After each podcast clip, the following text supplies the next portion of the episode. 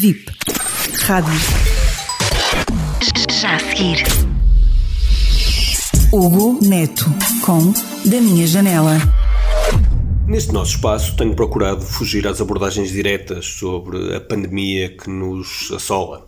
Todos os dias somos inundados de notícias e números e isso leva-nos naturalmente a uma relativização e uma desvalorização da realidade com que nos eh, confrontamos.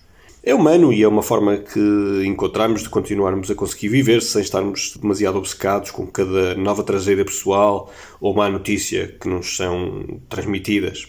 Para mim, este não é ainda o tempo para análises políticas mais profundas sobre a condução da pandemia. É, no entanto, fácil perceber que a maioria dos nossos responsáveis políticos não tem, como seria sua obrigação, planeado atempadamente conseguido antecipar cenários e, e preparado as adequadas respostas. Bem pelo contrário, o que temos eh, assistido é uma ida a reboque daquela que é a própria pressão social.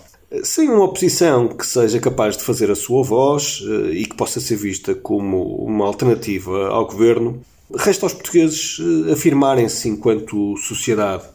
Já todos percebemos que, apesar da luz ao fundo do túnel que constituem a vacina e a bazuca dos fundos europeus, os próximos meses serão duros e, com um governo cansado e uma oposição à deriva, este é o tempo da sociedade portuguesa mostrar que é melhor do que os atuais eh, responsáveis político-partidários.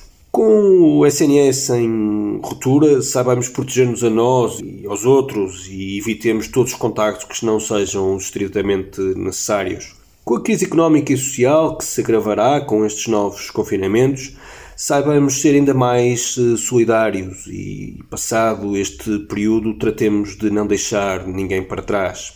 Com a nossa democracia testada pelos populismos eh, extremistas e radicais, aproveitemos estas eleições presidenciais para dizer presente. 2021, mais do que qualquer outro ano, é tempo de sermos mais humanos e da nossa sociedade dizer presente. Uma sociedade portuguesa mais comprometida, mais solidária e mais participativa seria a melhor herança que estes tempos difíceis, mas históricos, poderiam deixar para o futuro.